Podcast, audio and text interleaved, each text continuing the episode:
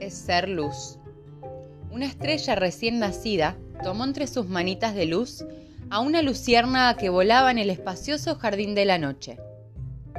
Eres tan pequeñita, le dijo, y tu luz es tan débil. La luciérnaga se detuvo sobre la hoja de un ciruelo, bajando la cabeza para que su hermana no supiera de su tristeza. Eres tan llena de luz, le dijo entonces con un hilo de voz, y agregó, y sin embargo, hermana mía, tan ciega. El tamaño de las cosas. ¿Pertenece al reino del espacio o al reino de la esencia? No importa qué tan grande seas tú y cuán pequeña parezca yo. Lo que sí es importante es que ambas somos portadoras de luz. Deja tus huellas gigantescas en el inconmensurable cielo. A mí me basta con iluminar el sendero de los pequeños insectos voladores para que en sus viajes nocturnos no sean atrapados por telarañas y otros peligros. Cada uno ayuda según la luz que posee. No interesa la magnitud o pequeñez del servicio. Lo que sí es importante es que éste sea el producto de la luz que cada uno tiene en su corazón. La fuente es la misma.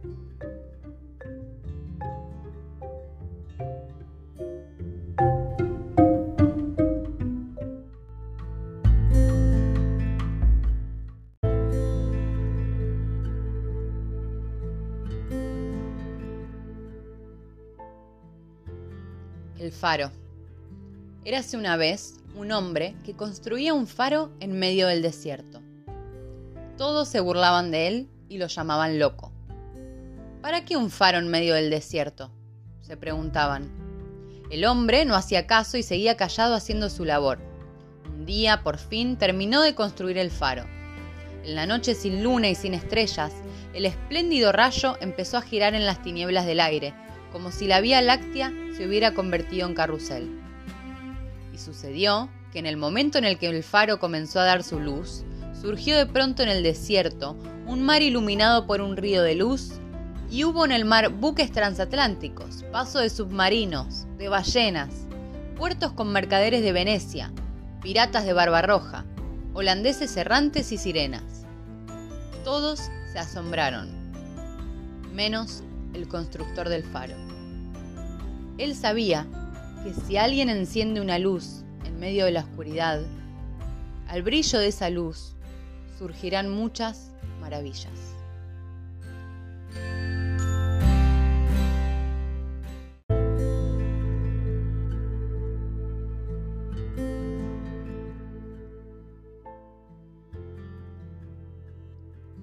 El conocimiento y la iluminación. Dice el poeta Kabir, ¿de qué le sirve al sabio abstraerse en el estudio detallado de palabras sobre esto y lo de más allá, si su pecho no está empapado de amor? ¿De qué le sirve a la zeta vestirse con vistosos ropajes si en su interior no hay colorido? ¿De qué te sirve limpiar tu comportamiento ético hasta sacarle brillo si no hay música dentro de ti? El discípulo. ¿Cuál es la diferencia entre el conocimiento y la iluminación? Maestro. Cuando posees el conocimiento, empleas una antorcha para mostrar el camino. Cuando posees la iluminación, te conviertes tú mismo en antorcha.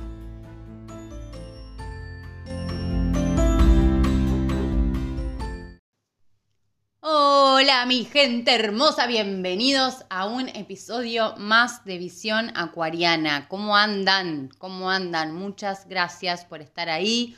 Cada vez somos más, cada vez se expande más esta onda y mm, la verdad que me tiene muy contenta, así que gracias a todos los que ya me siguen en Spotify. Si todavía no me seguís en Spotify y te gusta mi contenido, te gustan los temas de los que hablo, te hace bien, sentís que a alguien le puede hacer bien, dale a seguir, así esta comunidad crece, así todo se expande un poco más. Bueno, obviamente, como ya el título del episodio lo indica y como los cuentos que acabo de leerles también lo indican, tenía ganas de hablar de la luz. Estoy leyendo un libro que se llama Cristianismo y Física Cuántica y que hace muchas analogías entre las enseñanzas cristianas y las leyes de la física cuántica. Les repito a todos los miedositos, eh, a todos los prejuiciosos, no pertenezco a ninguna religión ni lo perteneceré. Creo totalmente en, en la libertad de pensamiento y no me gusta estructurarme dentro de nada. Eh, es mi punto de vista pero no por eso me voy a perder de lo que sí para mí es real y es válido y me habla desde que soy niña y que después encuentro en libros que a muchos nos habla lo mismo y entonces más me confirma que hay, que hay verdad detrás de esas enseñanzas y que coinciden con un montón de cosas que están en el budismo, en la Biblia, que la Biblia, por ejemplo, el Antiguo Testamento lo comparten los judíos y los católicos y cristianos también, em, en, el, en la Torá, bueno, en el Corán, nada, y por todo eso no me lo voy a perder. Y aparte, que la verdad que en esta era de Acuario, yo siento que todo esto, toda esta filosofía, toda esta información, toda esta sabiduría, está desde tantos miles y miles de años, pero se malinterpreta por vagancia, por estas mentes de, ay, pero eso, ta, y ya tachan algo y lo sacan de su vida por los prejuicios o por miedo o no me interesa por qué, pero la era de Acuario es donde toda esa información sale a la luz. ¿Qué significa que sale a la luz? Que se puede ver. La definición de luz es luz, forma de energía que ilumina las cosas, las hace visibles y se propaga mediante partículas llamadas fotones. Es una forma de energía. Ilumina las cosas, las podemos ver. Y la gente ciega también las puede ver porque ver las cosas significa hablar de verdad. Cuando estamos teniendo, por ejemplo, una mala actitud con alguien, una actitud con nosotros mismos, algo que nos hace mal, y, viene otra persona con amor y nos dice, eh, che, fíjate que eso te estás haciendo mal. Ilumina esa parte de nuestra vida o, o saca de lo que está oculto. Esa es la luz. No hace falta ver solamente para ver la luz, ver con los ojos superficiales, ¿no? Pero para todos los que podemos ver, no está de más agradecer. Em, hay que agradecer por todo. Y, mm, y, de eso quería hablar realmente, de cómo, de cómo está escondida en todas las, las religiones y en las filosofías antiguas esto de, la luz y de la iluminación. Los budas llamaban, llamaban, digo, el budismo llama buscar la iluminación. ¿no? Está la palabra iluminar. ¿Qué era buscar la iluminación? Era volverse consciente como única manera para detener el sufrimiento. Muchos sabios relacionan el sufrimiento con la ignorancia con la ignorancia de no saber que el bien es nuestra verdad y que está todo bien, pero somos tan fanáticos de comer del mal, de comer del, árbol de la sabiduría, que era la, de la manzana, ¿no? El, el diablo supuestamente les dice a Adán y Eva, está todo bien, Dios los creó y Dios es superior a ustedes, pero si ustedes quieren ser como Dios, coman de este árbol, del bien y del mal, así ustedes van a ser completos, así van a saber todo. Cuando Dios les había dicho, chicos, este paraíso es todo ustedes, está todo bien, de lo único que no pueden comer es de ese árbol, que ese árbol es del bien y del mal. ¿Y qué significa comer de ese árbol? Significa comer y para ver, ah, a ver, esa, esa parte que tenemos los seres humanos de querer saber algo que no importa si nos va a hacer bien o mal. Pero lo queremos saber igual. Ay, contame, contame qué le pasó a tu amiga, no te puedo creer. Y voy y como para ser como Dios. Y entonces el sufrimiento comienza. El sufrimiento comienza cuando empezamos a comer del mal, cuando, cuando empezamos a esto, a sentirnos que, que queremos saber un poco más, cómo el saber, el saber desde, desde lo egocéntrico, ¿no? Nos termina destruyendo. Y, y en, estas, en estos cuentos ¿no? de la Biblia y de la creación del universo y de cómo fue todo, hay tanto para, para aprender desde mi punto de vista. Y, y una es esta de, que entonces, ¿por qué si Dios es tan bueno y Dios ama a sus hijos, por qué les puso un árbol que después los iba a llevar al sufrimiento? O sea, dale, no lo pongas y listo, chimpún. Pero el amor más grande, el amor incondicional, es el amor que te da la libertad. Y entonces nos dio la libertad de elegir. Sinceramente y realmente al final tenemos la posibilidad de elegir, de comer del bien, del mal, del más o menos, del me junto con este, me junto con el otro. No, eso no se puede hacer porque tal y tal y tal y tal circunstancias.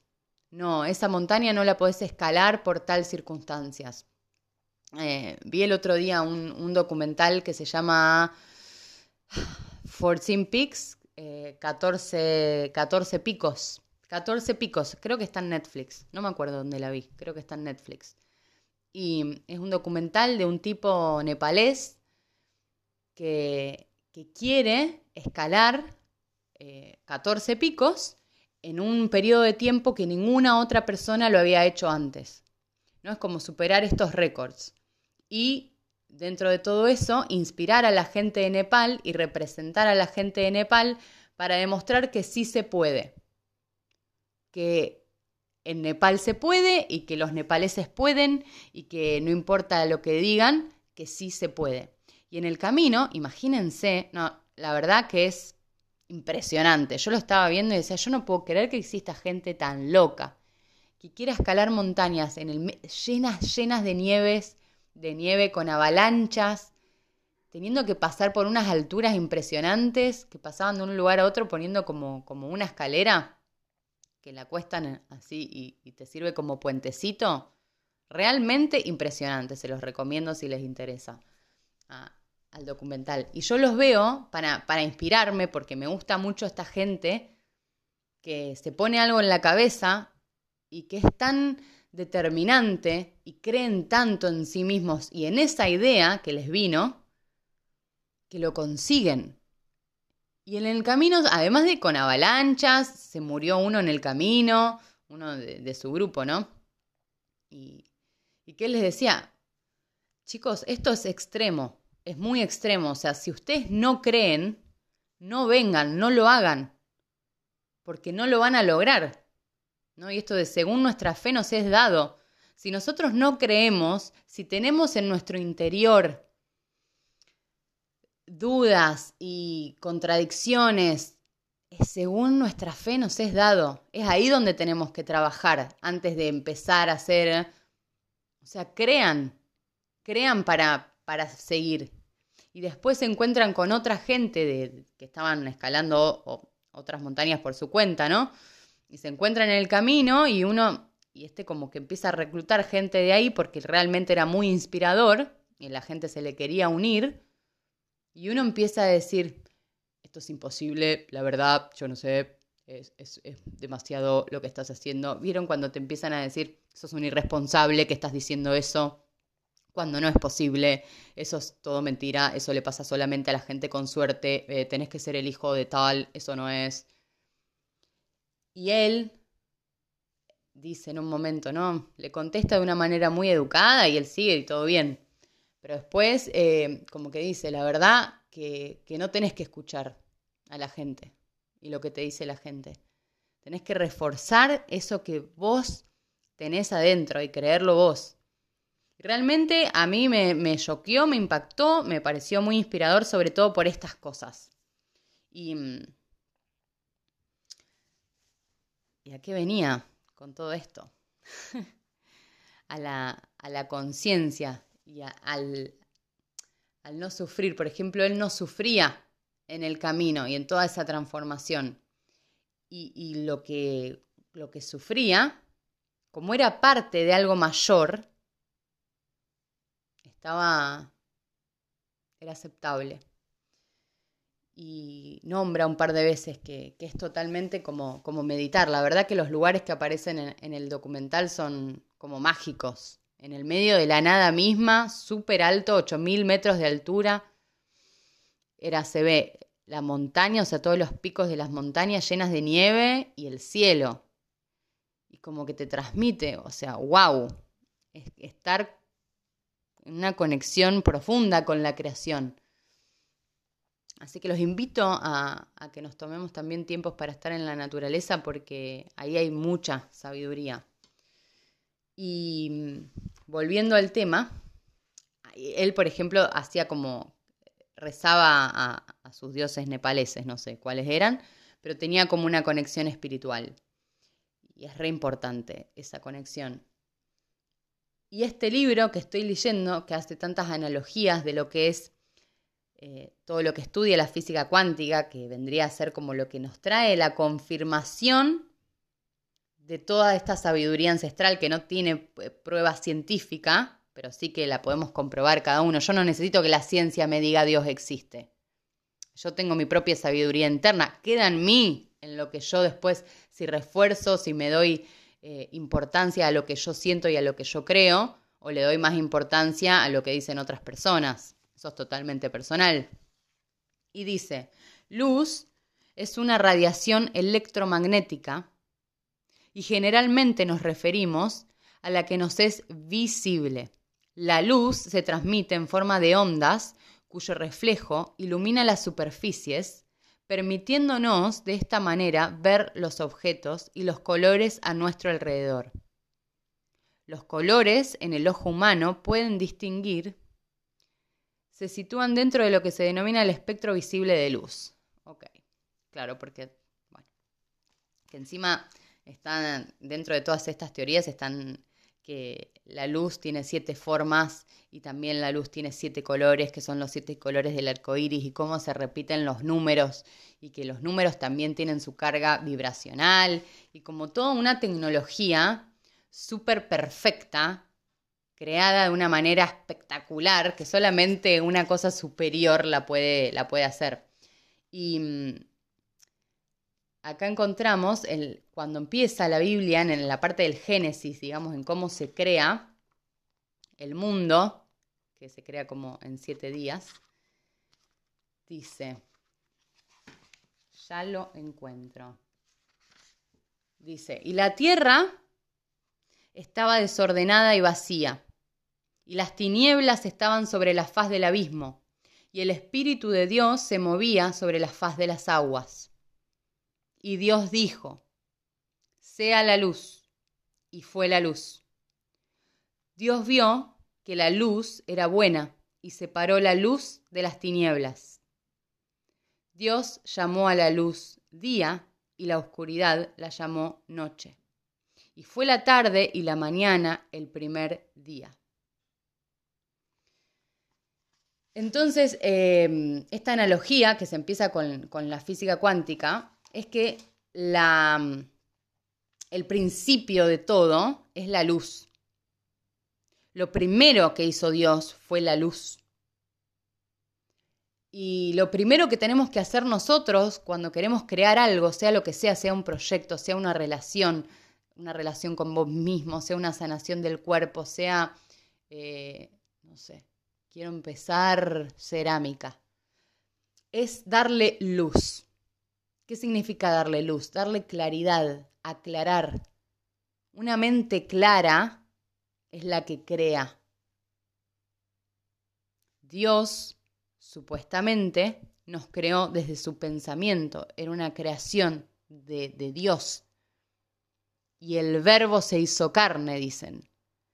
O sea que del pensamiento pasó a la palabra y de la palabra se hizo materia. Lo mismo nosotros tenemos que hacer con nuestras propias creaciones de nuestra vida. Darle luz, darle claridad en nuestra mente. Una mente clara decide mejor, crea mejor. Y después se hace verbo y ese verbo se hace carne, que es cuando se termina materializando. Em, lo fascinante de, toda esta analogía de que ya estaba ahí, ¿no? De que la tenemos a, la sabiduría desde siempre, pero claro, la han contado. Aparte de que la han contado mal, yo creo mucho en la vagancia humana, porque cualquiera, el que busca, encuentra. Yo creo que el que busca, encuentra. Y, los que buscan la verdad y los que buscan la iluminación, encuentran. Y si no encuentran y no llegan en esta vida o en la que sea a una super iluminación, la, llegan, la encuentran en la siguiente. No importa. O llegan a lugares mucho mejores que el que no busca directamente. Y entonces hago un, hincapié en esto. De, buscar. Y en tanto buscar la ciencia y esta curiosidad, por eso también me apasiona, es que mm, esta, esta analogía y encontraron que la luz es como, como la creadora de todo y no se puede ver. La luz no se puede ver. Nosotros podemos ver el reflejo de la luz y las cosas que vemos reflejadas, pero no podemos ver la luz. Lo mismo que nadie nunca vio a Dios. No se puede ver. Podemos ver un reflejo que es toda la creación, nosotros mismos, nuestras ideas, todo, todo, todo lo que vemos, todo, hasta los pensamientos mismos. Y entonces, esta analogía es totalmente fascinante porque cada vez más vamos llegando a que la ciencia diga, hey, sí, Dios existe y no se puede ver, pero es el pegamento de todo. Y hay una cosa que se llama la partícula de Dios, que a los que les interesan lo pueden ir a investigar, que es la teoría del bosón de Higgs. Higgs es el apellido del tipo, y mm, un físico británico, que encontró que el campo, que era un campo de Higgs, le dice, ¿no? Y dice, mm, este campo es el que permite que las partículas fundamentales interactúen entre sí y adquieran masa. Es como que, que es lo que une todo, que hay un campo que nosotros no lo podemos ver, con nuestros ojos, pero que une todo. Vieron que en la filosofía también oriental se dice, ¿no? Que todo es uno, que todos somos uno y que en realidad todos estamos unidos. Bueno, ahora la física cuántica también lo dice y por eso se le llamó la partícula de Dios, porque finalmente es como que encontraron algo que es lo que le puedo haber llegado dar el origen a, todo, como una pequeña ultra micropartícula que le pusieron así. Díganme si no les parece fascinante. Como, porque de alguna manera el saber también de ciencia y que la ciencia encuentre estas cosas calma un poco a las mentes loquis, que me incluyo, ¿no? O sea, por más de que yo no, necesite la validación o que la ciencia me lo diga, está re bueno porque es como que encuentro más referencias para creer. Y al final, si dependo de mis creencias para crear una realidad, la verdad que a mí me conviene alimentarme de estas cosas porque me dan, me alimentan mi fe. Que es lo que pretendo, alimentar lo que me hace bien en, mi vida. Y cómo todo, cómo todo esto lleva a, la perfección. Em, se dice mucho, por ejemplo, nosotros venimos con una información genética, nuestro ADN, así como por ejemplo el ADN de los peces, viene con la información necesaria para que el pez no, no solamente sobreviva, sino que viva y, que sabe qué tiene que comer y que sabe dónde tiene que vivir y cómo reproducirse. Y es, para, a mí siempre me, me alucina esto. ¿Cómo sabe eh, el alga lo que tiene que hacer, que las fotos, que bueno, justo el alga no sé si hace fotosíntesis, perdonen mi ignorancia, ¿no? Pero cómo la planta sabe lo que tiene que hacer y cómo las hormigas están todas organizadas así, si no tienen ni un libro. ¿Cómo, cómo es que funciona todo esto? Y nosotros, como, como seres humanos, la diferencia, por eso se dice en la Biblia que Dios nos hizo a su imagen y semejanza. Porque dentro de nuestro ADN está el ADN de Dios. Y por eso nosotros tenemos el libre albedrío de crear lo que queramos. Eso es lo que nos diferencia de otras razas. Y de nuevo, es totalmente fascinante porque para mí y para muchos otros la iluminación y la búsqueda es reencontrarnos con esa luz divina. ¿No vieron que se dice un montón? Ay, sos una luz. ¿Por qué la luz va a ser algo bueno, porque la luz es símbolo de claridad. Y entonces es encontrarnos con, nosotros ya tenemos dentro del ADN cómo llegar, así como los peces saben qué comer, y depende del tipo de peces, comen una cosa, comen otra, se organizan así, se organizan así, es como totalmente fascinante. Nosotros, seres humanos, tenemos también el ADN para encontrar el mapa a nuestra propia divinidad. Y por eso tanta gente lo, lo consigue, porque realmente lo tenemos. Y es confiar, es confiar cada vez más en esa, en esa luz que todos tenemos, como el cuento, el, primero que leí, de la estrella y la luciérnaga, como que no importa, vos tenés tu propia luz, o sea, tu color, tu espectro, o sea, es único. Es todo tan perfecto que somos únicos, que nuestra luz es única. Y no importa a cuántos, qué grande, qué esto, qué lo otro, no importa. Lo importante es que vos estés iluminando y no se puede iluminar si uno no está claro.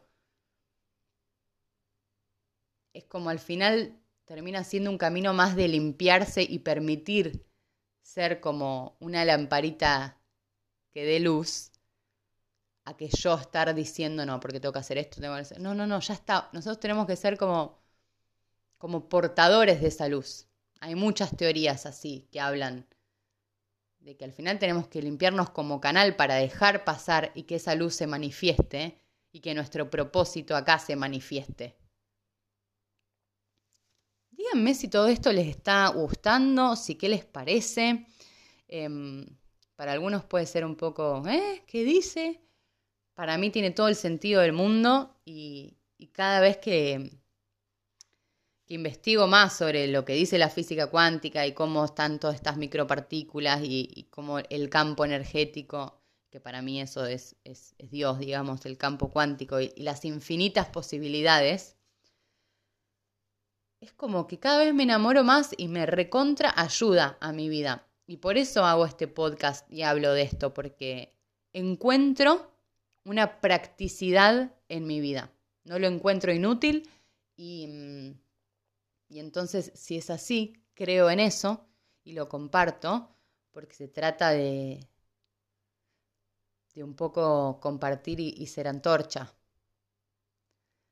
Eh, hay, un último cuento y con esto me despido, que no lo voy a leer porque me lo acuerdo, no, no lo tengo acá, pero es de, de que hay una luciérnaga también y, que hay una serpiente que la empieza a perseguir y como que se la quiere comer. Y la luciérnaga le dice, eh, escúchame, querida, ¿por qué vos me querés comer? O sea, ¿te puedo hacer esta pregunta? ¿Vos por qué me querés comer? ¿Yo formo parte de tu cadena alimenticia? No. ¿Te dice algo? No. ¿Eh? No. Y entonces, y la serpiente le dice, porque me molesta tu luz. Y... Ay, ay, gente que le molesta la luz de otros. Existe. Vos concentrate en tu luz. Yo me concentro en mi luz. Como dice el nepalés, no escuches. No escuches, seguí tu propia luz, confía completamente. Ey, te dejo un abrazo fuerte. Estoy en Instagram como mystic-maca. Me podés encontrar ahí, me podés seguir ahí. Y hasta la próxima semana, ¿eh? Que vengo con muchísimo más.